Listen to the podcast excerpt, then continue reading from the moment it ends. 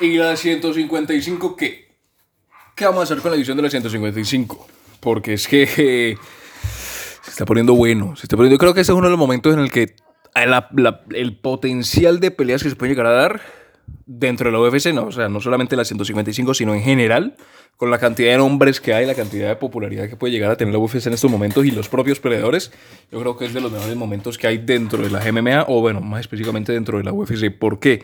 Porque si vos puedes hacer peleas de cualquier tipo, obviamente no todas van a ser peleas que vendan más de 2 millones de pay-per-views o más de un millón de pay-per-views, pero van a ser entretenidas hasta más no poder. ¿Por qué?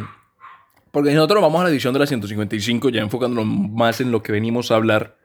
Vos tenés nombres que todos pueden pelear entre sí. ¿Por qué? Porque el campeón es Charles Oliveira, que viene de pelear contra Dustin Poirier, una pelea espectacular, que le gana a Poirier por lo cual por de alguna manera en este momento está como en ese limbo de seguir peleando la 155, subir a la 170, que en lo personal, si sube a la 170 sería espectacular porque sería nuevos pelea, nuevas peleas, nuevos peleadores, nuevos entornos, nuevas cosas para hacer más conferencias de prensa, por lo cual sé, el mundo de, de Poirier y la, interés se expande mucho más. Pero bueno, Charles Oliveira, el campeón, viene a pelear con Poirier, viene de pelear contra Chandler. Si la memoria no me falla, pelea contra Poirier, pelea contra Chandler. Y eh, creo que solamente ha tenido una defensa, si la memoria no me falla. Sí, sí, porque antes peleó con Poirier, antes peleó con Chandler y antes peleó con Tony Ferguson. O sea, tres peleas que fueron espectaculares. Entonces viene siendo el campeón reinante y el retador número uno para el título viene a ser Justin Gaethje, que precisamente viene de una guerra contra Michael Chandler.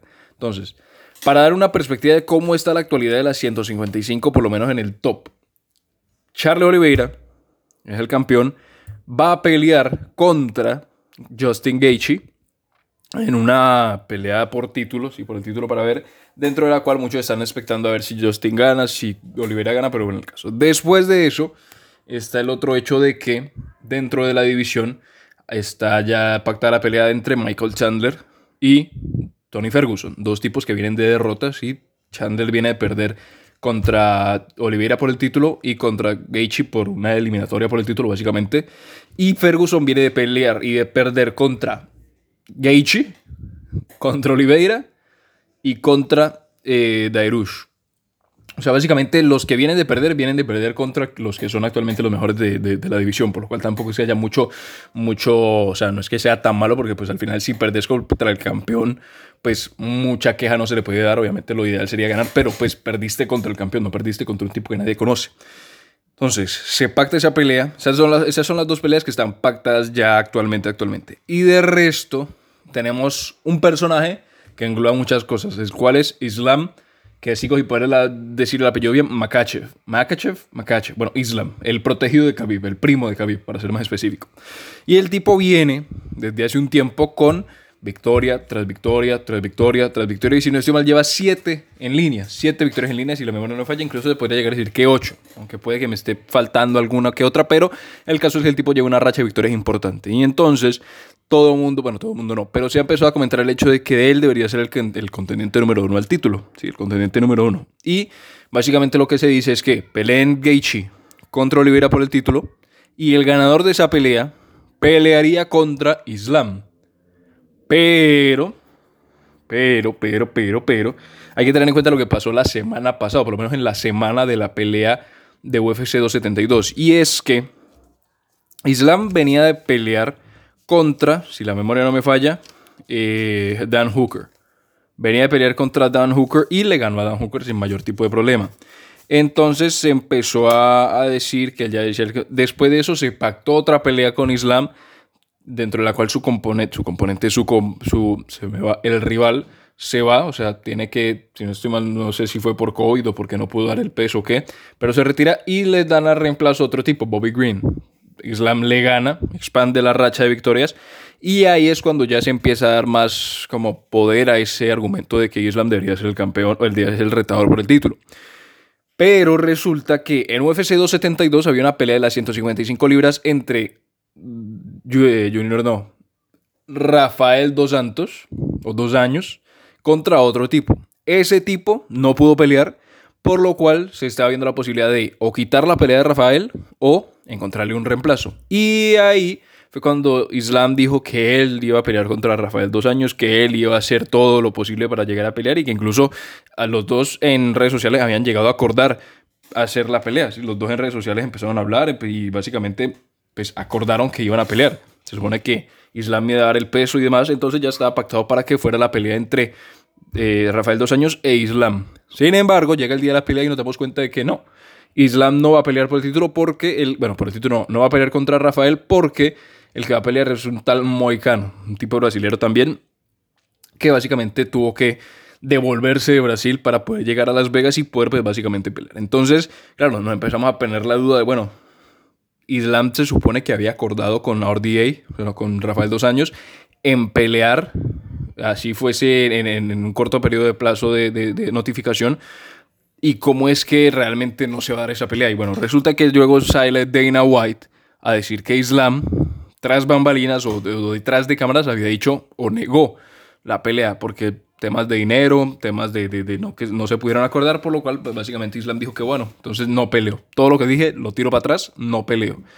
Y ahí es cuando saca Dana la pinturita y dice que de pronto Islam, al haber declinado o al haber rechazado la pelea contra RDA, no va a ser el retorno número uno por el título, ¿sí? por el, no se va a enfrentar contra el ganador de Oliveira contra Gaethje, sino que va a pelear con Benny Dairush. Que Benny Dairush, ¿te acuerdas que yo te comentaba antes que antes Islam peleó contra Bobby Green y que desde ese momento fue que se empezó a decir que Islam debería ser el contendiente número uno. Bueno, resulta que en esa pelea Bobby Green no debió estar ahí, sino que debió ser Benny Dairush, que está dentro del top 5 de la división. Pero Dairush se lesionó, tuvo que salir y pues el reemplazo fue Bobby Green. Entonces, como te dije, Islam le gana, empieza a hacer toda esa campaña para ser el retador número uno y enfrentar al ganador de Gaethje contra Oliveira. Y pues básicamente estaba en esa posición. Pero como rechazó una pelea, Dana White dice que él no puede tener un retador número uno que rechace combates porque no tiene lógica. Se supone que si uno es el retador número uno al título, significa que a cualquier persona dentro de la división le puede llegar a ganar para, pues, básicamente poder ser considerado el retador al título de la división, al campeonato mundial. Entonces, siguiendo esa lógica, ya Islam no es el retador número uno al título de las 155 libras, por lo cual no se va a enfrentar al ganador de Gaethje contra Oliveira. Entonces, básicamente el panorama de la división sería el siguiente: Gaethje, Oliveira por el título. Tony Ferguson contra Chandler por ver quién está menos malo, quién puede volver a repuntar la carrera. Islam contra Benny Dairush, que no ha sido oficial, pero se supone, según lo que dijo Dana White, que esa sería la siguiente pelea. Por lo cual, y teniendo en cuenta que Poirier ya no está en el panorama por el título, nos queda solamente una figura que está dentro del top y que no se sabe qué puede llegar a pasar. Y esa figura es nadie más ni nada menos que el propio Conor McGregor, que, según lo que se dice, ya volvió a los entrenamientos, por lo menos ya volvió a boxear sin el problema de la pierna. Bueno, todavía obviamente no está al 100%, pero por lo menos ya volvió a, entrenar. Entonces, se ha empezado a ver un revuelo, ¿por qué? Porque al ver que no hay más contendientes y al ver que Islam básicamente te, pegó un tiro en el pie diciendo que, iba, que, no aceptaba la pelea, Conor queda en posición para ser el posible retador al título. Esto teniendo en cuenta que viene de dos derrotas y que viene de una lesión importante. Entonces imagínate, imagínate lo que puede llegar a pasar si un momento u otro llega y pasa la pelea entre Gaethje y, Oliveira y anuncian a McGregor como el retador número uno porque, qué sé yo, no se ha dado la pelea entre Islam y, y, Benil y porque no hay nadie, es que realmente no hay nadie más para que se lea, porque es que si no estoy mal, el top 5 de la división es pues el campeón es Oliveira. El retorno número uno es Gaethje. El segundo es Poirier. El tercero es Benny. El cuarto es Islam. Y el resto viene Chandler, viene Ferguson, viene McGregor. Y todos están ocupados, menos Poirier, que no puede pelear, y menos McGregor, que viene de lesión. De resto, todos tienen pelea. Entonces, imagínate el verguero que se arma si llegan y dicen que McGregor, viniendo de lesión, pelea por el título, lo cual, puede pasar. Y es tan cagada que puede que McGregor pelee por el título y puede que lo gane. Porque a Oliveira le puede hacer pelea. A Gaethje de pronto no, porque Gaethje es un poco más salvaje que, que, que, Oliveira y puede ser un poco más peligroso.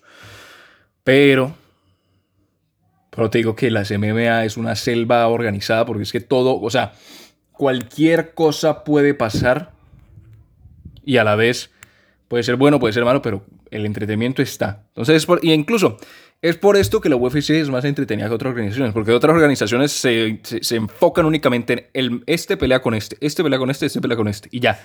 Pero la UFC se enfoca en lo que pasa detrás, se enfoca en las historias, se enfoca en los personajes o en las personas, se enfoca en lo que pasa detrás o aparte de las peleas. Y eso es lo que de alguna manera engancha a los fanáticos. ¿Por qué? Porque los fanáticos están ahora diciendo, no, ¿cómo puede llegar a tener Conor pelear por el título? ¿Por qué no pelea este? ¿Por qué no hacen esto? ¿Por qué no hacen lo otro? Y eso genera un tipo de interacción, genera reacciones y es lo cual lo que, lo que hace que la UFC sea tan grande y pueda llegar a tantas personas porque crea esa discusión, crea esa interacción y crea todo ese tipo de formas que permiten que las personas interactúen y se interesen por el negocio. Entonces, teniendo en cuenta eso, aunque ahí ya me salió un poquito del tema de lo que estamos hablando de la 155, pero era importante mencionarlo, hay que quedarnos con el hecho de que McGregor, mucha, al principio lo estaban ninguneando, al principio Conor está, lo estaban ninguneando, pero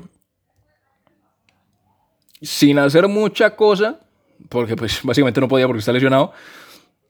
Conor Songo Sorongo se posicionó para ser el contendiente número uno por el título y puede ser el campeón número 12 de la división, que imagínate donde sea el campeón número 12 ahora con el Proper 12, la, la marca el whisky siendo el campeón número 12 de la división.